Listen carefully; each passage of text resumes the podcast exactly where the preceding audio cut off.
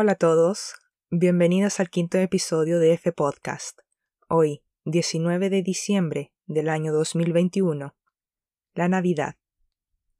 F es un podcast que está destinado a aprendices de nivel intermedio que buscan aumentar su comprensión del idioma y expandir su vocabulario mediante la inmersión en contenidos de actualidad y de interés general. Mi nombre es Denise, creadora y presentadora de F, y estoy aquí para acompañarlos. Para quienes deseen profundizar al máximo el contenido de este episodio, pueden ingresar al sitio web de F en Patreon, en donde podrán acceder a la transcripción del capítulo, quizzes para testear la comprensión y encuestas en donde tendrán participación en la decisión de los temas que se emitirán en los capítulos siguientes. Pueden elegir la suscripción que más les acomode. ¿Cuál es el elemento principal que diferencia a un idioma de otro? Pues que cada uno usa, en la mayoría de los casos, una palabra diferente para un mismo concepto. Es así como algunos decimos niña, mientras otros dicen girl, fille, Mädchen, filia, Meische o ragazza, para hablar de una persona de corta edad del género femenino. Este fenómeno natural, inherente a la proliferación de lenguas, es decir, propio de la creación de idiomas, también se puede apreciar al interior de un mismo idioma, e incluso de un mismo dialecto. Hablamos del hecho de que algunos grupos de personas utilizan una palabra del idioma para un concepto, mientras que otros grupos prefieren utilizar otra palabra del mismo idioma para ese mismo concepto. Para ejemplificar un poco, algunos países hispanos utilizan la palabra banana para hablar de esa fruta que todos conocemos, alargada, curva y de color amarillo, mientras que otros países, también hispanos, prefieren llamarla como plátano. Ambas palabras, tanto banana como plátano, son términos de la lengua de Cervantes, es decir, del español. Curiosamente, esto suele ocurrir muchísimo en el ámbito de las frutas y verduras. Si bien quienes hablamos español no tenemos problemas para entender la versión que se utiliza en cada país, si comenzáramos a hablar de frutas exóticas, probablemente sí tendríamos algún tipo de dificultad. En donde ningún hispano tiene dificultad para comprender la versión que utiliza otro país de habla hispana es en el término que utilizamos para referirnos al viejito pascuero, que es como le decimos en Chile. Si ustedes, como hablantes no nativos de español, no reconocen este nombre, de seguro que sí lo harán con cualquiera de los siguientes. San Nicolás, Santa Claus o Papá Noel. El color rojo y el verde, la abundancia de comida, la nieve cayendo por la ventana, las luces blancas y de colores, el árbol de Navidad y los regalos por doquier son las primeras imágenes que se nos vienen a la mente de la mayoría de las personas cuando pensamos en la Navidad, o al menos de quienes vivimos en Occidente. Si les preguntan a los niños en qué piensan cuando se habla de la Navidad, también les mencionarán la película estadounidense Mi pobre angelito. Y si aún se preguntan qué significa por doquier, les cuento que significa simplemente por todas partes. ¿Qué tienen que ver estas asociaciones mentales con el origen de la Navidad? Pues poco y nada.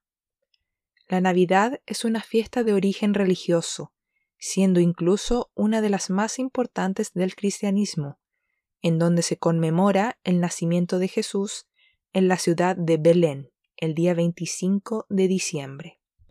Sin embargo, hasta el día de hoy, se desconoce la exactitud de la fecha de su nacimiento, ya que no se encuentra registrada ni en el Antiguo ni en el Nuevo Testamento. La historia cuenta que en la medianoche del día 24 de diciembre, María, dio a luz a Jesús en un pesebre, acompañada por José, padre de Jesús. Un pesebre es el lugar, de tipo establo, en donde se le da de comer a los animales. En honor a su nacimiento, tres reyes magos, llamados Baltasar, Melchor y Gaspar, le llevaron diversos regalos, tales como oro, incienso y mirra. Algunas culturas tuvieron otro tipo de festividades en torno al 25 de diciembre y que, al coincidir en tiempo con el nacimiento de Jesucristo, fueron consideradas como paganas. Algo pagano es algo que es considerado como falso desde la perspectiva del cristianismo, del judaísmo o del islam. Algunas de estas celebraciones fueron el nacimiento del sol, celebrado por los romanos, el nacimiento de Frey, dios nórdico, celebrado por los germanos y los escandinavos, el advenimiento del dios del sol y la guerra, por parte de los aztecas. La palabra advenimiento significa llegada o aparición, y el renacimiento de Inti, por parte de los incas. Perciben la construcción de la palabra renacimiento, renacimiento. En español, al igual que en francés, hay palabras que al agregarles el sufijo re al comienzo, ésta adquiere, en la mayoría de los casos, el significado de otra vez. Por tanto, si decimos renacimiento, estamos hablando de la acción de volver a nacer. En la actualidad, la celebración de la Navidad ha pasado de tener un carácter religioso a uno más bien secular. Esto quiere decir que ha dejado de estar únicamente relacionada con la Iglesia y ha adquirido otro tipo de significado, o dicho en palabras simples, que hoy en día es celebrada tanto por personas religiosas como no religiosas, ya que la festividad se ha asociado también con tradiciones culturales y familiares. El espíritu navideño suele aparecer los primeros días de diciembre, en donde su primera forma de manifestarse es a través de la decoración. El árbol de Navidad es el elemento eje de la decoración navideña, el que suele ser artificial y de color verde, adornado con luces, guirnaldas y bolas navideñas, además de un pesebre en miniatura en el caso de quienes son más religiosos. Para los más entusiastas, los muros de la casa y el jardín también son espacios aptos para ser decorados. Todo queda en manos de la creatividad de cada familia. Muchas personas, en especial en Latinoamérica, suelen comer y beber durante todo el mes de diciembre alimentos y bebestibles relacionados a esta festividad.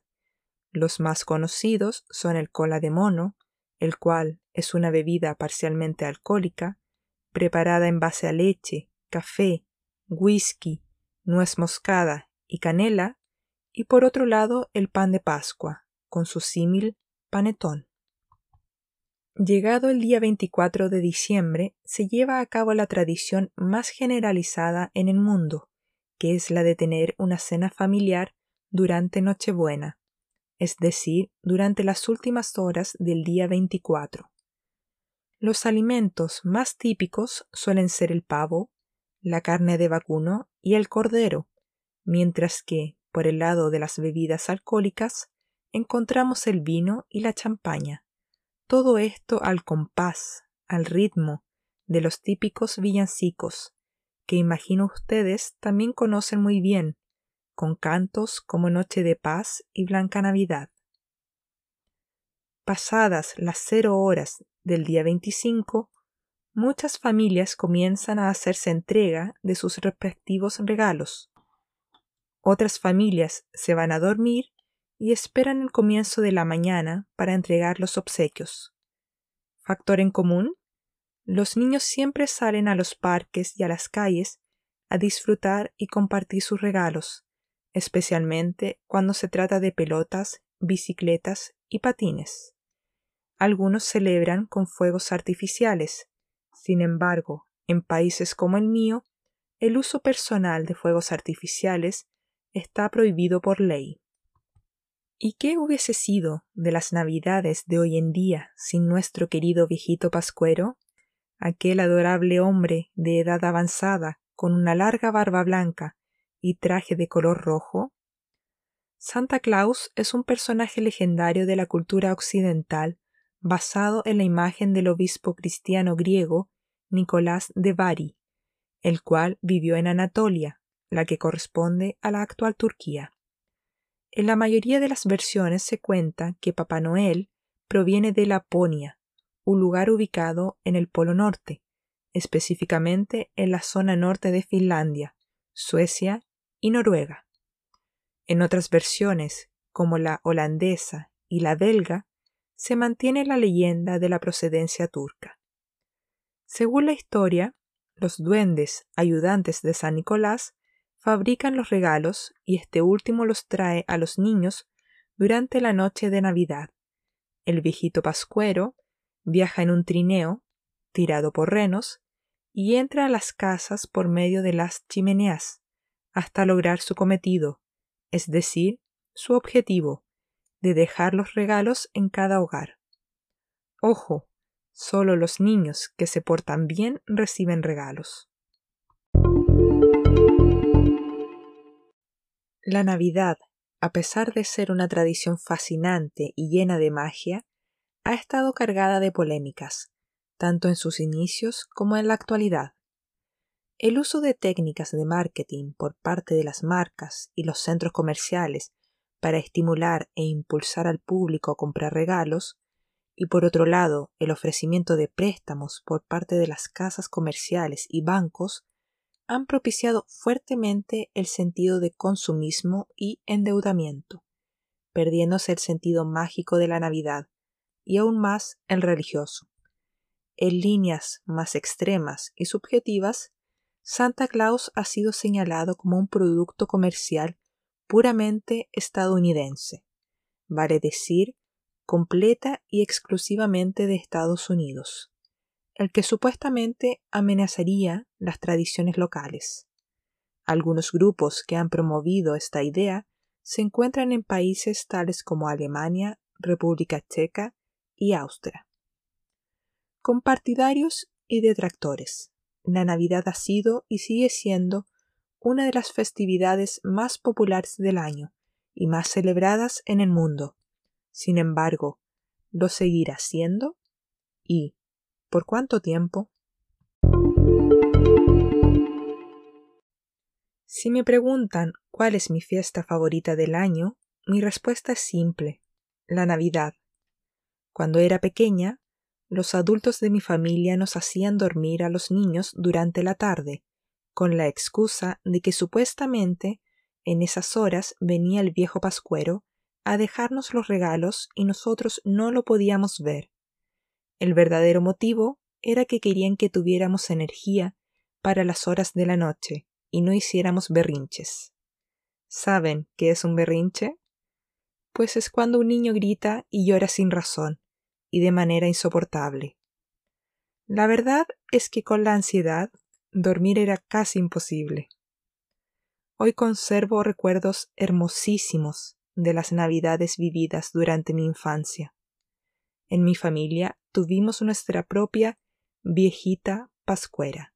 Sí, en versión femenina. Mi abuelita.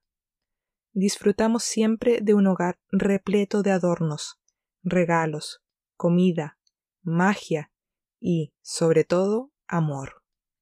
Era como estar en el mismo Polo Norte, junto a Santa Claus y sus duendes. Realmente tuve las navidades que todo niño sueña tener. Supongo que precisamente los recuerdos son los que hacen que asociemos de una u otra forma esta celebración. No olviden suscribirse al podcast si aún no lo han hecho, clicando el botón de seguir y presionando la campanita para estar al día de cuando se sube un nuevo episodio, ya sea en Spotify o en cualquiera de los servicios multimedia que existen. Recuerden que tienen la posibilidad de sacarle el máximo provecho al contenido de este episodio ingresando al sitio web de EFE en Patreon, en donde podrán acceder a la transcripción del capítulo, quizzes para testear si comprendieron el episodio y encuestas en donde tendrán participación directa en la toma de decisiones respecto a los temas que se abordarán en el podcast. Estoy ansiosa de que me cuenten cómo se vive la Navidad en sus países. Para quienes viven en el lado oriente del globo, los invito aún con más énfasis a que me escriban y cuenten su modo de vivir la Navidad, y si es que no la festejan, si tienen alguna celebración similar. Hasta la próxima semana.